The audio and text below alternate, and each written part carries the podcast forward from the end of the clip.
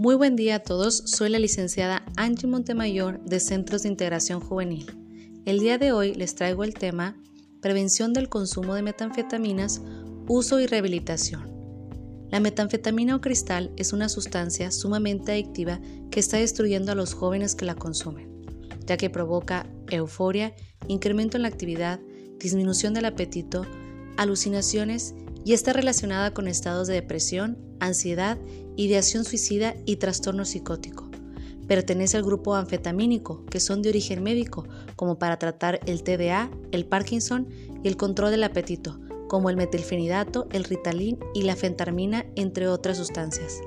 Las metanfetaminas están compuestas de sustancias tóxicas como el ácido clorhídrico, que se vende como éter o limpiador de desagüe, disolventes de pintura, raticidas, efedrina y pseudoefedrina. Es muy barata.